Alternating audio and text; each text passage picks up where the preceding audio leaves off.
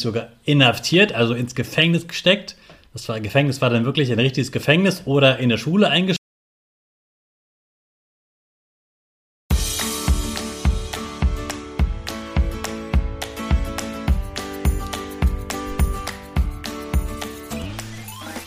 Ich wünsche dir einen wunderschönen guten Mega Morgen. Hier ist wieder Rocket, dein Podcast für Gewinnerkinder. Mit mir, Hannes Karnes und du auch. Wir machen das mal unseren Power Dance. Also steh auf, dreh die Musik laut und tanz einfach los.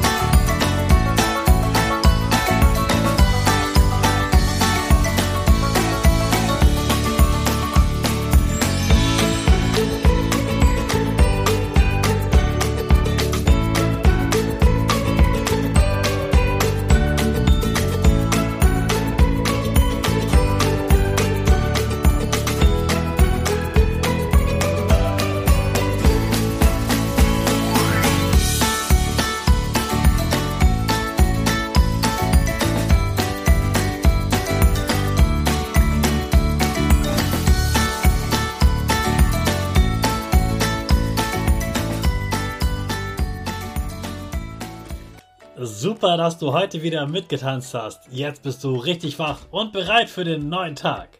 Bleib gleich stehen, denn jetzt machen wir wieder unsere Gewinnerpose. Dafür stellst du dich mit beiden Füßen fest auf den Boden. Die Füße stehen so breit wie deine Schultern auseinander. Die Hände gehen über den Kopf. Die Finger machen ein V links und rechts. Die eine Nase geht ein bisschen nach oben und dein Gesicht lächelt. Super. Wir machen direkt weiter mit unserem Power Statement. Also sprich mir nach. Ich bin stark. Ich bin groß. Ich kann lernen, was ich will. Ich zeige Respekt. Ich will mehr. Ich gebe nie auf. Ich stehe immer wieder auf. Ich bin ein Gewinner. Ich schenke gute Laune. Chaka, super mega mäßig. Ich bin stolz auf dich, dass du auch heute wieder diesen Podcast hörst. Gib deinen Schüchtern oder dir selbst jetzt ein High Five. Heute geht es um das Thema Strafen. Das ist super spannend, weil es früher richtig schlimme und strenge Strafen in der Schule gab, die es heute zum Glück nicht mehr gibt. Früher durften Kinder in der Schule geschlagen werden von den Lehrern. Das ist krass, oder? Im alten Rom, da gab es nicht nur Nachsitzen, sondern der Lehrer durfte die Kinder mit einem Stock schlagen und sie sogar an den Haaren ziehen. Und weil das dann so wehgetan hat, dadurch hat man gedacht und gehofft, dass sie dadurch besser auf den Lehrer hören. Leider gab es solche Sachen sogar auch vor 50 Jahren, also meine Eltern zum Beispiel, die haben es auch erlebt, dass Kinder in der Schule geschlagen wurden vom Lehrer. Im Mittelalter, da gab es auch Schläge mit Stöcken und richtige Prügel von den Lehrern. Im schlimmen Fällen, wenn man etwas geklaut hat, wenn man gewalttätig war, wenn man geschummelt hat oder sozusagen, ja, so getan hat, als wäre das ein richtiges Zeugnis, aber es war einfach gefälscht. Dann gab es noch schlimmere Schlafen. Dann wurde man nämlich sogar inhaftiert, also ins Gefängnis gesteckt. Das war, Gefängnis war dann wirklich ein richtiges Gefängnis oder in der Schule eingesperrt. Oder man wurde sogar öffentlich gedemütigt. Das heißt, da wurde man dann auf den Marktplatz gestellt und dann musste man da stehen bleiben und dann wurde gesagt, was man alles falsch gemacht hat.